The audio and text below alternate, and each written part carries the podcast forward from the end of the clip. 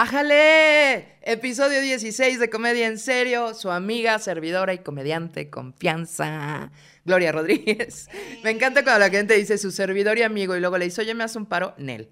O sea, la gente ya más habla por hablar yo hablo por hablar, pero siempre con la intención de que ustedes se diviertan, así es que bienvenidos, bienvenidos a los nuevos seguidores, bienvenidos a todos los que comentan, me hacen muy feliz. Ya casi, casi llegamos a la meta de los 4000, por favor, ayúdenos a llegar para que podamos empezar a meter contenidos nuevos, cosas distintas y que esto crezca y crezca y crezca. Así es que bienvenidos, les recuerdo este trueque de amor. Ustedes ya saben que a mí no me gusta pedir likes, pero dale like. Porque ya casi llegamos, o sea, ya casi llegamos, estoy muy feliz. Pero el trueque de amor, ya saben en lo que consiste. Yo les doy todo esto que soy y ustedes me regalan un like, un compartir, suscríbanse al canal, activen la campanita, pásenselo a sus amigos en WhatsApp, a alguien que crean que les puede interesar esto, para que vayamos haciendo una comunidad eh, comedística mucho más grande. Porque además que no se diga que no los escucho, amigos, que no se diga que no tomo en cuenta sus peticiones, por fin llegó Ricky Gervais a la reacción. Me lo han pedido mucho, es un comediante muy querido por unos, muy odiado por otros, pero por fin vamos a hacer esa reacción y pues vamos a hablar del el stand-up desde el privilegio, la comedia desde el privilegio. Sé que tenemos muchísimo tiempo remarcando, creo que desde el episodio 1, ¿no? Que la comedia es este espacio donde le tiras al poder, donde el bufón se ríe del rey, los de abajo le dicen a los de arriba lo que no les pueden decir en otros espacios. Sin embargo, eh, existe la comedia desde el privilegio. Puede parecer una contradicción, no lo es, es, digamos, un área aparte, ¿no? Como una especialidad dentro de la especialidad. Existe, hay muchísimos comediantes. El otro día leí a alguien que se quejaba de por qué todos los comediantes norteamericanos dicen en sus em, especiales que son millonarios y famosos y pues porque lo son, ¿no? Porque finalmente eh, pues tienen el privilegio de haber nacido donde nacieron, entonces muy probablemente el camino para llegar al éxito, a la fama y a dar funciones para 10 mil personas es un poquito menos pedragoso que el que puede ser los comediantes latinoamericanos, no sé, pero pues me hace pensar en que hay un privilegio distinto. Em, sin embargo, también en, el stand-up en español, pues tenemos comediantes desde el privilegio. Y me gustaría que analizáramos hoy qué significa eso, qué conlleva, eh, qué sí, qué no entender, y que no solamente digas como, ay, ese comediante rico, mamón, me caga, o, ah, quiero ser comediante rico y mamón, pero no tengo dinero, ¿no? O sea, como que entendamos y sigamos en el camino de ser congruentes a la hora de elegir nuestros comediantes favoritos o de empezar o afinar este camino en la comedia. Entonces, vamos a empezar a partir del punto de que la comedia es ese espacio donde puedes alzar la voz en representación de pues tu grupo, ¿no? De tu clan, de tu gente, de lo que tú vives alrededor, de lo que es cotidiano para ti y pues representar probablemente el pensamiento de muchas personas que son como tú. Ahora, eh, desde esa base, nace la comedia del privilegio porque existen personas privilegiadas que se dedican a hacer comedia. ¿Qué me refiero con privilegiado? Bueno, pues el privilegio básico que todos conocemos, que son personas, ¿no? De raza blanca, normalmente heterosexuales, millonarios, ¿no? De países de primer mundo, o sea, que tienen acceso probablemente a esferas, a círculos y a información que pues las personas plebeyas no tenemos, ¿no? Entonces es digamos que el comediante privilegiado percibe el mundo desde su propia esfera, o sea, desde su propio lugar, desde su propia altura, por decirlo de algún modo. Entonces, evidentemente tiene una perspectiva distinta que pueden tener otros comediantes que tienen unas historias de vida distintos. No significa que uno sea mejor que el otro, es decir, ser comediante con privilegios no te hace un comediante privilegiado, espero explicarme, no te hace mejor comediante, tener privilegios, simplemente pues es la categorización, la definición de ese stand-up desde el privilegio donde vemos a gente, por resumirlo de manera muy, muy así brusca, es gente millonaria criticando a otra gente millonaria, ¿no? O sea, en el stand-up mexicano, así de pasadita, pues se me ocurre Sofía Niño de Rivera, ¿no? Hablando de que viaja al extranjero o las cosas que ha podido, ¿por qué? Pues porque puede viajar eh, Gon Curiel cuando dice que es millonario o que gracias a su OnlyFans gana no sé cuánto dinero. O sea, son comediantes que tienen una realidad que probablemente no es la realidad colectiva. Y me parecería que sería un error fingir que no tienen ese privilegio. O sea, imagínense a un comediante, les digo, como Gon Curiel o como Richo Farrell o como Sofía, subiéndose al escenario a fingir que son pobres, ¿no? O que son discriminados por alguna razón. Me parece que sería una comedia totalmente incongruente, a nadie le daría risa y no tendría fuerza. Entonces, em, ellos, a pesar de ser de un grupo relativamente minoritario, sobre todo en los países de Latinoamérica, pues también tienen su voz y tienen representación y tienen eh, pues manera de hacer comedia. Ahora, ¿cuál es el plus o la característica o la definición que marca el stand-up desde el privilegio? Bueno, que suele ser mucho más crítico, mucho más señalador, ¿no? Y suele enfocarse en esferas mucho más altas del poder. O sea, es como intentar destruir el monstruo desde dentro mismo del monstruo, ¿no? Em, tienen digamos, más herramientas de vida, probablemente, para observar eh, situaciones cotidianas que quizá nosotros no tenemos acceso. Y está bien, porque creo que lo importante no es no tener privilegio, amigos. O sea, la guerra que se ha desatado un poco de estos grupos no tiene que ver con que la gente pierda su privilegio, sino que todos, absolutamente todos, aprendamos a usar el privilegio a favor del mundo. O sea, usar tu privilegio como persona a favor de la comedia me parece que es un acto maravilloso. No tiene nada de reprochable, ni nada envidiable, ni nada bien, ni nada mal. Solo cada comediante tiene sus propias circunstancias. Eh, y asimismo, todas las personas tenemos un nivel de privilegio. O sea, el simple hecho de estar yo aquí hablando con ustedes y ustedes pudiendo escuchar esto implica un montón de privilegios. Em, no importa eh, quién seas, dónde hayas nacido, a qué te dediques, cuál sea tu circunstancia, tu ingreso mensual, la colonia en la que vives, tenemos privilegios con respecto a otras personas que tienen menos privilegios. Es decir, esta pues frase muy común de siempre hay alguien mejor que tú y siempre hay alguien peor que tú. Entonces, una de las cosas que les aconsejo es tener bien claro, como muy consciente, en qué escala o en qué parte de la escala del poder te encuentras. Porque es importante que estés consciente para que a partir de ahí construyas tu discurso. Em, recuerden, esta regla no sé si la habíamos hablado antes, pero si no se la repito, que si nos imaginamos la escala del poder como una línea eh, vertical, ¿no? Como escalada, como si fueran eh, graduaciones. Em, y tú estás en medio, por decir algo, pues hay gente que está por debajo de ti en cuanto a privilegios, gente que ha sido más vulnerada, gente que tiene menos recursos, gente que tiene menos herramientas.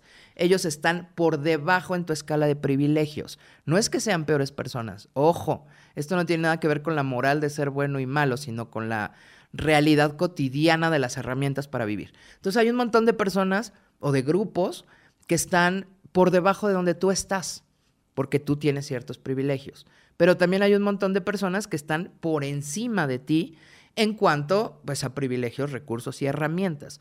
Entonces creo que eh, si ustedes logran ubicar exactamente en qué lugar de la escala de privilegios están, pueden hacer una comedia mucho más congruente tomando en cuenta esta premisa que no es una regla, por supuesto. Recuerden que todo lo que yo digo aquí es a partir de mi experiencia y la interpretación que yo le doy a la comedia, a las lecturas y a lo que vivo todos los días. Eh, pero creo que todos los grupos que estén arriba de ti en esta escala del privilegio, todos los que tengan más que tú, eh, no solo en lo económico, sino en general, son cuestionables. ¿Ok? O sea, uno siempre puede cuestionar, juzgar, criticar, describir, burlarse, decirle sus verdades a todos aquellos que están arriba de esa escala y todos aquellos que están por debajo de tu escala del privilegio, todos los que no han tenido la fortuna o la circunstancia de tener lo que tú tienes, eh, son defendibles. ¿Ok? Normalmente en el impulso, en el orden social, en la vida real, es justo al revés, ¿no? O sea, uno le lame las botas, adula y se la pasa halagando a los que tienen más que tú, en este afán como de, no sé, seguirlos eh, adorando a ver si en algún momento logras tener lo que ellos tienen. No sé, los seres humanos funcionamos de forma muy extraña. Entonces, esas personas que tienen más que tú, ¿no? Tu jefe, tu amigo, el que tiene un chingo de lana, eh, la morra que, no sé, sabe tres idiomas, yo qué sé, gente con más privilegios solemos eh, adularla y solemos burlarnos, despreciar y devaluar a los que están por debajo de nosotros. Eso es en la realidad real. Es tristísimo, pero así pasa, ¿no? O sea, todos nos burlamos del pobre y envidiamos al rico. Pero en la comedia recuerden que tenemos esta oportunidad maravillosa de jugar a los contrastes, de jugar al mundo al revés, de en un espacio en teoría ficticio, ¿no? Porque ya sabemos que tiene toda esta base de realidad, pero que es ficticio, podemos darnos el lujo de que la gente que no tiene tanto privilegio pueda vencer a los privilegiados. Ese es el, juego básico. Entonces, eh, les propongo este ejercicio. De verdad háganlo, escríbanlo. O sea, saquen una hoja de papel, dibujen una raya vertical, le ponen rayitas como si fuera la escala con la que nos enseñaron las fracciones en la escuela. ¿Se acuerdan que la ranita brincaba y un cuarto, tres cuartos? ¿verdad? Bueno, pues eso, eh, como una regla, digamos, y ustedes ubíquense en medio, ¿ok? Pónganle literalmente yo. Recuerden que en los procesos creativos, todo lo que tenga que ver con escribir, con ser manual, con, con ser em, artífice, ayuda mucho más al proceso creativo. O sea, no solo lo piensen, escríbanlo. Hagan la recta, pónganse en medio y entonces háganse la pregunta, ¿quién creo que es mejor que yo? En este sentido de privilegios. ¿Quién creo que está peor que yo? ¿Ok? Por ejemplo, porque no tiene nada más que ver con, ah, los ricos, los millonarios, los guapos, los flacos. O sea, creo que eso es una obviedad. Y en la comedia lo que buscamos es la individualidad, ¿no? Tu propia visión, tu visión súper, súper egoísta, si quieren verlo así, de cómo ves el mundo. Entonces no se trata de poner, ay, eh, la gente libre, la gente blanca, la gente rica y abajo los pobres, los indígenas. O sea, no se trata de hacer esas categorizaciones, que unas son discriminatorias, ¿no? Porque evidentemente generalizar que todas las personas que viven en cierta zona o todas las personas de cierta raza son o no son privilegiados, eso puede ser discriminatorio, sino enfócate en ti. Por ejemplo, yo, en medio de esta escala, soy una mujer de 45 años, con obesidad, que vive sola porque así quiso, que no tiene hijos y que se dedica a lo que más le gusta en la vida, aunque a veces no tiene para comer. ¿Ok? Esa soy yo, así sin, sin tapujos. Pues ya somos amigos, ¿no? O sea, no es como que se me note otra cosa. Esto es lo que soy. ¿Quién estaría por encima de mí? ¿Quién sería mejor que yo? ¿Quién sería más privilegiado? Probablemente una mujer de 45 años que vive sola, que no tiene hijos, que se dedica a lo que quiere, pero que tiene para comer, darse lujos y ahorrar. Probablemente ella estaría por encima de mí. O el mismo caso, pero una mujer con una pareja, ¿no? Que la apoye y le haga fuerte en los momentos en que no se puede. O sea, quizá esas personas están por encima de mí. Entonces, las voy a cuestionar. ¿Por qué? Porque ya lograron un poco más de lo que yo y puedo cuestionarlo. Ojo, no es agredir, no es resentimiento, o sea, no es como, ah, sí, pues tú tienes lo que yo no quería. No, no, no, no, no, no. Se trata de hacer una reflexión interna de en qué lugar en la escala de privilegios estoy. Y por debajo de mí, pues evidentemente estaría cualquier mujer que sufra maltrato, cualquier mujer que sufra violencias, cualquier mujer a la que no la dejaron salir a trabajar, la que no pudo cumplir sus sueños, la que no se pudo cuestionar su maternidad y entonces se siente atrapada. Todas esas mujeres pues no voy a criticarlas en un escenario de comedia. Más bien las voy a defender, ¿no? Voy a hacer que triunfen, porque en la vida diaria no triunfan, amigos. O sea, de acuerdo a la escala social, todos los que consideres por debajo de ti, pues son víctimas del sistema, por decirlo de alguna manera. Entonces, no tendría caso replicar ese juego. Por eso cuando ves a un comediante, no sé, heterosexual, blanco, cisgénero, burlándose de una mujer indígena, De Yalitza, por ejemplo, pues resulta tan incómodo, ¿no? Tan molesto, porque sabes que lo que está haciendo es usar su privilegio para revictimizar a alguien que tiene menos privilegio. Entonces no se trata, les repito, de hombres, mujeres, ser buenos, ser malos, de qué team eres, de qué tribu, no, se trata de entender en dónde estás parado para que puedas construir tu material de manera que sea congruente. En este ejemplo, eh, del hombre blanco versus Yalitza, seguramente me preguntarán, pero entonces los hombres blancos no pueden hablar de Yalitza, ah, qué horror, la comedia se está muriendo. No, amigos, sí pueden hacerlo, pero ¿qué tal que se ponen a hacer ganar a Yalitza en el mundo? defiéndanla con recursos cómicos. Me parece que va a ser un discurso mucho más original, con mucha más propuesta y mucho menos cancelable si hablamos en términos de reputación y prestigio en las redes sociales. Y puede ser una comedia de mayor impacto sin que sea activismo, sin que sea panfletario, sin que sea moralista, simplemente pues modificar un poco las reglas del juego que hemos jugado hasta ahora y poder avanzar en ese sentido. De acuerdo a alguna estadística que leí, solo el 1% de la, de la población mundial tiene acceso a un escenario y a un micrófono. Y de ese 1%, el porcentaje es pequeñísimo de la gente que no solo tiene acceso a un escenario y a un micrófono, sino que puede hablar de sus propias opiniones y de su propia historia.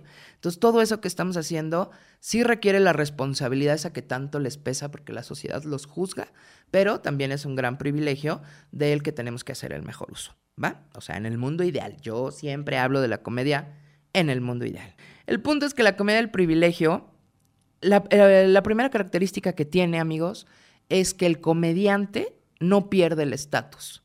Difícilmente van a ver a un comediante con privilegio o haciendo stand-up de privilegio burlarse de sí mismo o hablar de sus defectos físicos o contar algún conflicto de su vida o de su historia, aunque tengan esos defectos físicos evidentes, ¿no? Más, más bien el juego consiste en subirse el estatus. O sea, es esta gente que se para en el escenario y antes de comenzar sube desmedidamente su estatus. O sea, es el. Se siente tanto y habla tan bien de sí mismo que evidentemente es una broma, ¿no? Pero se sube de estatus para poder hacer ese stand-up desde el privilegio, desde arriba, es decir, mirando a todos hacia abajo. O sea, se suben a un pedestal como un recurso para ponerse a la altura de aquello que van a criticar. De esas esferas de poder que van a criticar. Eh, entre más privilegio, pues tienes más autoridad socialmente hablando. Y entre más autoridad tienes, pues más privilegio tienes. Como decía el tío Ben, pues todo poder, todo poder conlleva una gran responsabilidad. Entonces, si tú estás interactuando con esferas sociales y de poder que el resto de las personas no, pues tu responsabilidad es observarlos, criticarlos y cuestionarlos. Me refiero sobre todo a los comediantes. Ustedes como personas hagan lo que ustedes quieran porque son libres para eso. Pero como comediantes, pues lo ideal es em, entrar al poder, ganarte ese lugar en el poder, ya sea porque obtienes los privilegios o porque ya los tenías cuando llegaste, pero una vez que estás ahí eres como el infiltrado, ¿no? O sea, eres como el... No soy igual que ustedes porque yo los estoy observando los estoy observando, me estoy mimetizando con ustedes para poder cuestionarlo, para poder cuestionar el poder. Y uno de los comediantes que me parece que es un gran ejemplo de lo que les estoy diciendo es precisamente Ricky Gervais, ¿no? Déjenme leerles cómo se autodefine Ricky Gervais. Comediante, actor, director, músico británico, blanco, heterosexual, cisgénero, laborista, ateo, nihilista, animalista y escéptico. ¿Ok? O sea, él se percibe a sí mismo así y así se presenta en el escenario. Vaya, no es que diga todo esto todas las veces que se sube, pero todos sabemos cuando lo vemos ahí que es una persona pues que tiene cierto nivel de privilegio. Ahora, ¿en qué consiste su privilegio? Por ejemplo, en que haya sido cinco veces, me parece, el conductor de los Globos de Oro.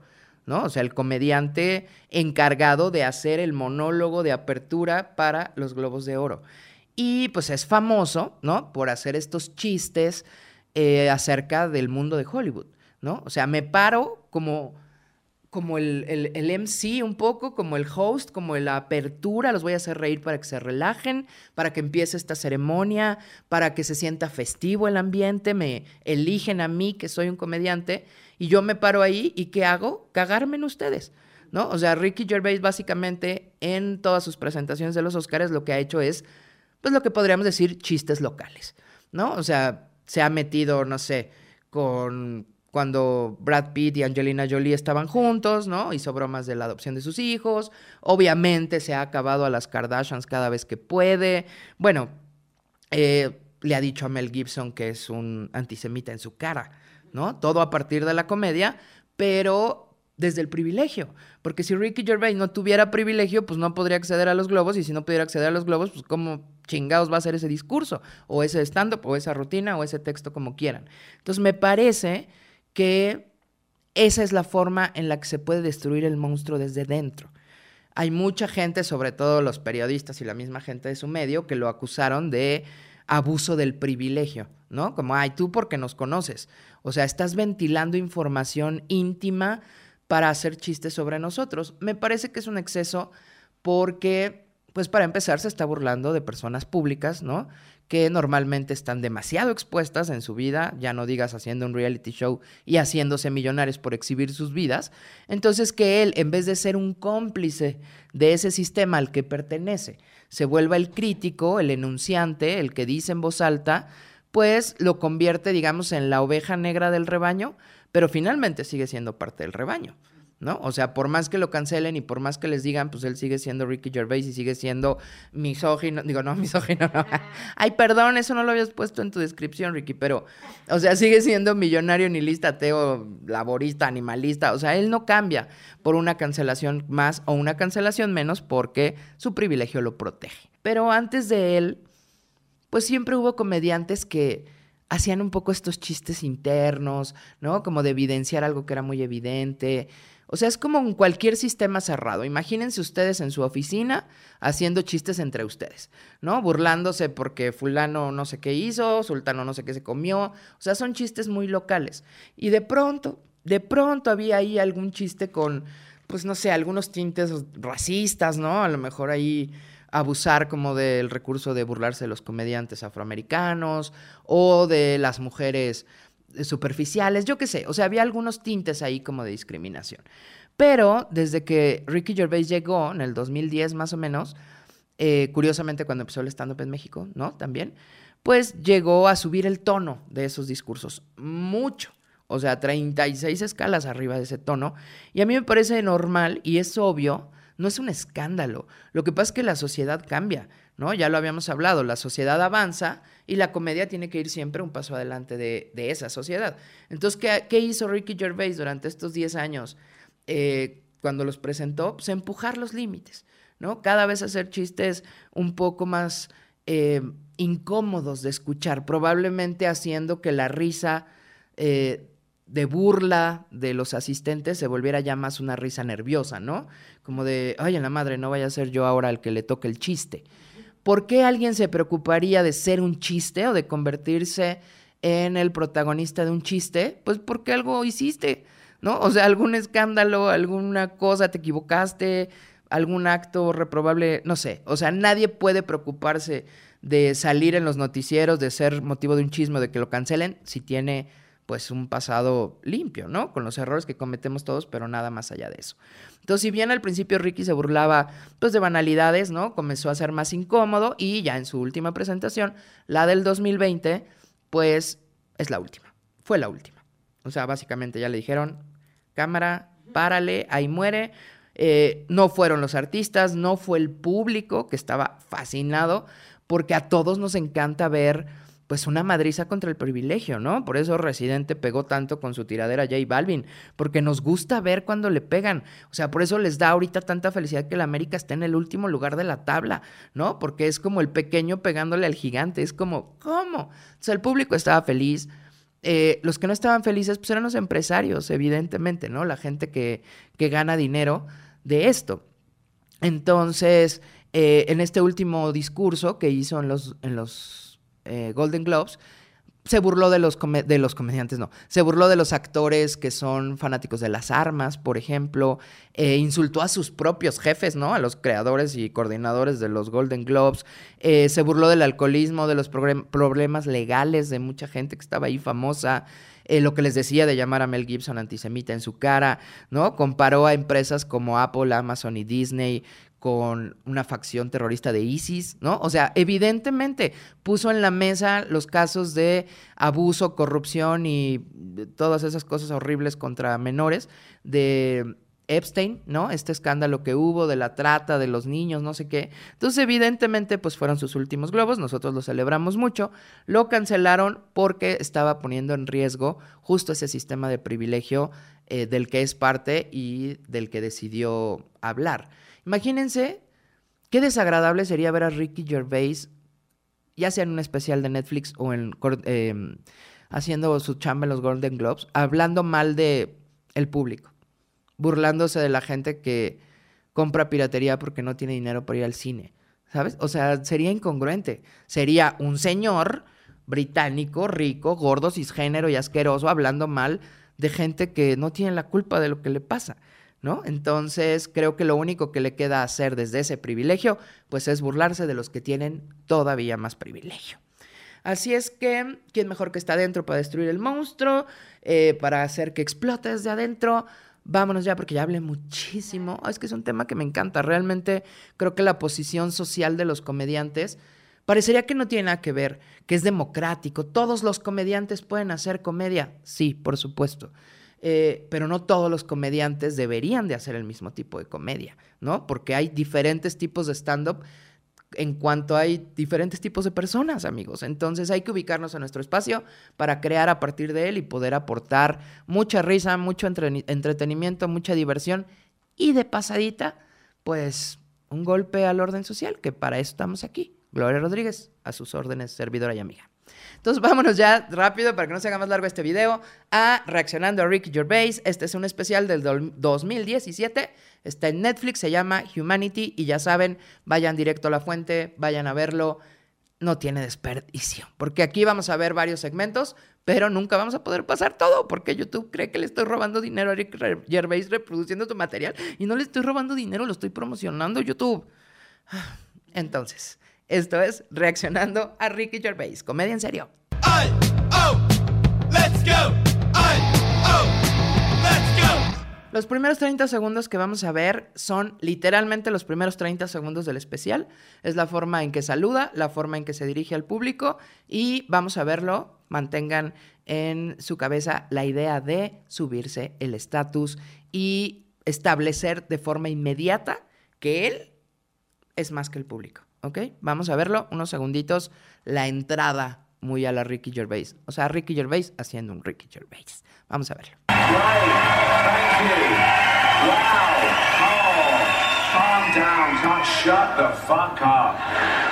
Imagínense eso.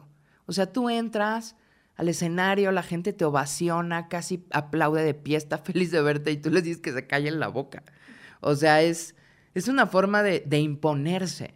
¿Por qué? Pues para que le creas lo que está diciendo, básicamente, ¿no? Porque si él saliera todo humilde y así, todo manquesea y tal, pues uno pensaría como, no te creo que vayas a los Golden Globes. Entonces tiene que ponerse a sí mismo en un estatus muchísimo más alto y eso es justo lo que vamos a ver en los siguientes segundos.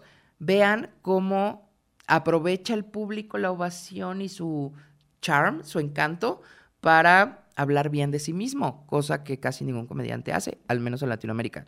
En Latinoamérica es como, ah, perdón por existir, perdón por ser guapo, perdón por ser rico, ¿no? Acá sí es como, este soy y qué, entonces vamos a verlo, está súper interesante.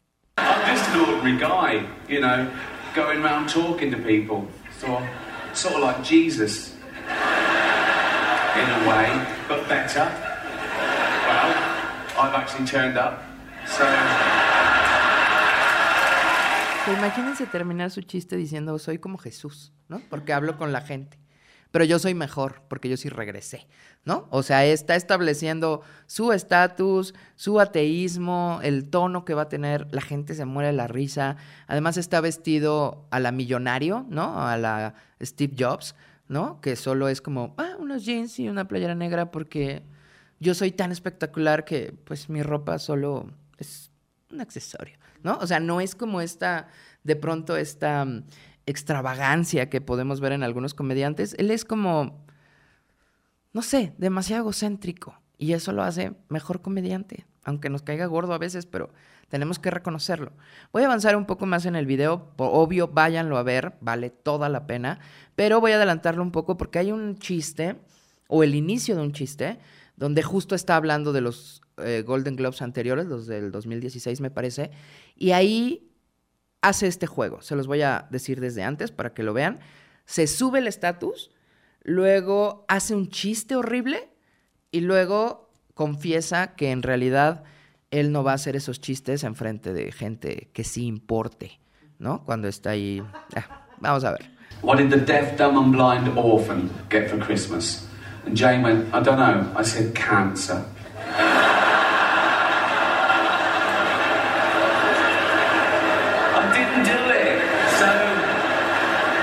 Getting offended at a joke that doesn't exist. So, I'd never say that in public. So, to anyone. ¿Qué te hace sentir a ti como público que tu comediante en escenario te diga que jamás haría este chiste porque es muy fuerte frente a gente importante? ¿Por qué nos da risa como público? No sé, sería interesante escucharlos. A lo mejor hablamos de eso en algún episodio. ¿Por qué al público le da risa que lo ningunien? ¿No? O sea, hay muchísimo público de todas las culturas que le encanta como, sí, sí, tírame mierda a mí, búrlate de mí.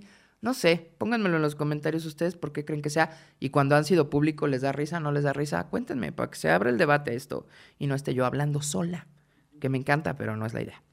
Entonces, ahí ya vimos, ¿no? La sentencia que es, pues yo no le hablo a gente que está más abajo que mí, ¿no?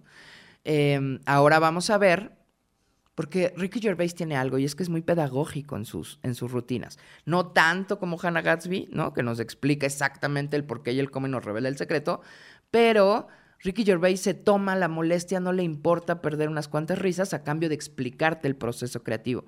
Y este los, todas las secuencias que vamos a ver ahorita son de un solo chiste, obviamente están fragmentadas, lo comentamos un poquito, pero se trata de que veamos cómo es que él construye un chiste que podría ser considerado cancelable, ¿no? Y cómo a partir de esa subida de estatus, ese chiste local, ese estoy aquí adentro, está haciendo pues lo que hay que hacer, exhibir a la gente que tiene poder. Vamos a ver el primer cachito. Solo les adelanto que es un chiste considerado transfóbico. It's live, so they go, and now your host for the 68th annual Golden Globe Awards, please welcome Ricky Gervais. They go, and they're all clapping, all the actors are looking up, smiling at me nervously. It's brilliant, right? So I just go, relax, I'm going to be nice tonight. I've changed. Not as much as Bruce Jenner. ¿Qué hacen este chiste? Primero, volvernos a poner en la escena. Entro a los Golden Globes, es en vivo, la gente me aplaude, me celebran, o sea, él se vuelve a poner a sí mismo como una celebridad. Llega al podio, la gente se ríe nerviosita, él disfruta esta risa nerviosa de su asistencia porque sabe que le tienen miedo un poco a su boca eh, y plantea claramente él, hice un chiste sobre Bruce Jenner. Bruce Jenner, para los que no lo sepan, pues era el nombre que tenía eh, Caitlyn Jenner antes de su transición. Entonces, ahí podría parecer que ya empezó el chiste transfóbico por llamar a una mujer trans con su pues anterior nombre de hombre. Em, pero vamos a ver cómo, cómo lo va construyendo. Now Caitlyn Jenner, of course, and what a year she's had, became a role model for trans people everywhere, bravely breaking down barriers and destroying stereotypes. She didn't do a lot for women drivers. Y ahí lo, lo suaviza, ¿no? Lo primero que hace es decir, eh, claro, ahora eh, Caitlyn Jenner, por supuesto, ¿no? Y le empieza a halagar. ¿Se acuerdan que habíamos visto en el episodio 1 hablando de la cancelación? Y si no lo han visto, váyanlo a ver, por favor.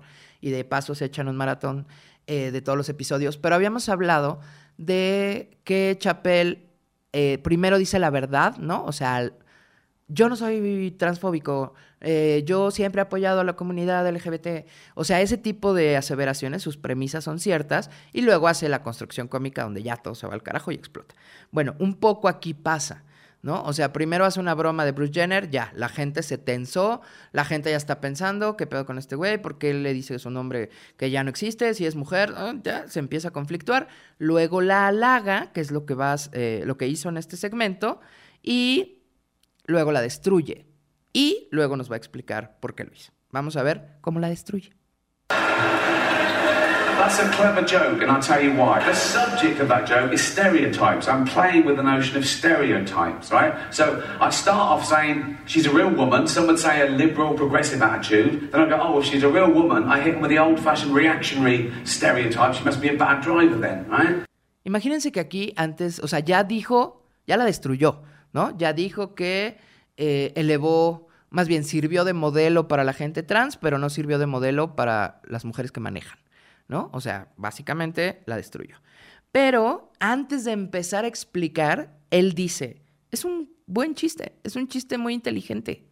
Entonces también que un comediante se diga a sí mismo o hable de sus chistes diciendo que son inteligentes es otro acto de soberbia. Entonces entre él más va subiendo el estatus más ridículo, lo percibe el público como básicamente el stand-up del privilegio es la comedia del cómo se atreve.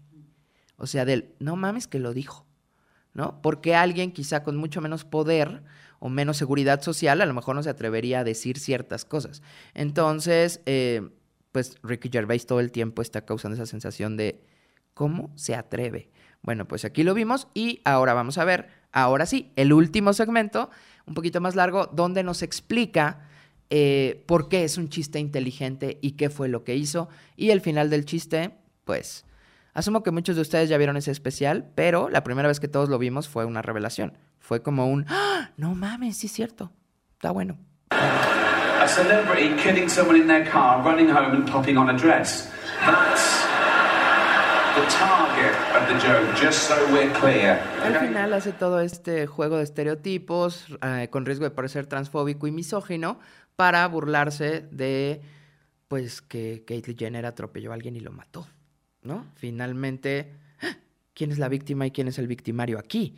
O sea, ese juego me parece maravilloso y me parece que lo explica maravilloso y que no podría hacerlo eh, desde otro lugar que no fuera estar parado en su privilegio. Y pues bueno amigos, eso fue la reacción de Ricky Gervais, poquititos segundos de todo un especial, váyanlo a ver y regresan y me comentan qué tal les pareció.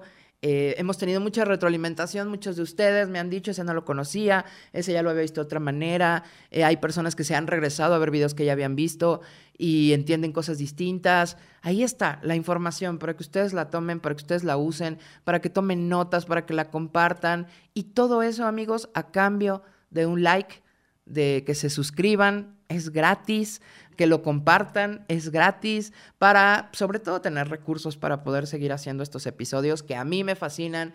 Sé que Nelly los disfruto un montón. Paco de sufrir mucho con las correcciones, pero hacemos un gran equipo solo con el afán de llevar esta información a ustedes. Les recuerdo, soy Gloria Rodríguez, me pueden seguir en todas mis redes como Gloria de Pie arroba Gloria de Pie, porque como siempre digo, muerta por dentro, pero de pie para hacerlos reír. Y vámonos a los cinco momentos, highlights, frases, cosas que quiero que se lleven de este episodio para cerrar. Cerrar con cosas importantes, porque aquí no nomás se viene a robarse la información o a hacer chistes, aquí se viene a aprender. Entonces vamos a llevarnos los cinco highlights. Número uno. Ser comediante ya es un privilegio. Lo único que te queda por hacer es usarlo bien. Número dos. Todos tenemos vidas mejores o vidas peores. Y la mejor manera de equilibrar el mundo, o sea, la mejor manera de recortar esa brecha, es tener claro tú dónde estás parado, cuál es tu lucha y cómo puedes ayudar a los que están por debajo de ti. Número tres. No solo los hombres blancos, heterosexuales, cisgénero abusan del privilegio. Piénsenlo. Número cuatro, el poder y el privilegio van de la mano. Entre más famoso seas como comediante, más privilegio tienes. Y entre más privilegio tienes, más poder tienes. Así es que, ojo, de quién te burlas. Y número cinco, reírse es un privilegio en un mundo caótico como el que estamos viviendo. Así que hagamos uso de ese privilegio porque tal vez así logremos, como siempre digo, que la risa nos salve a todos de todo. Chao. Eh.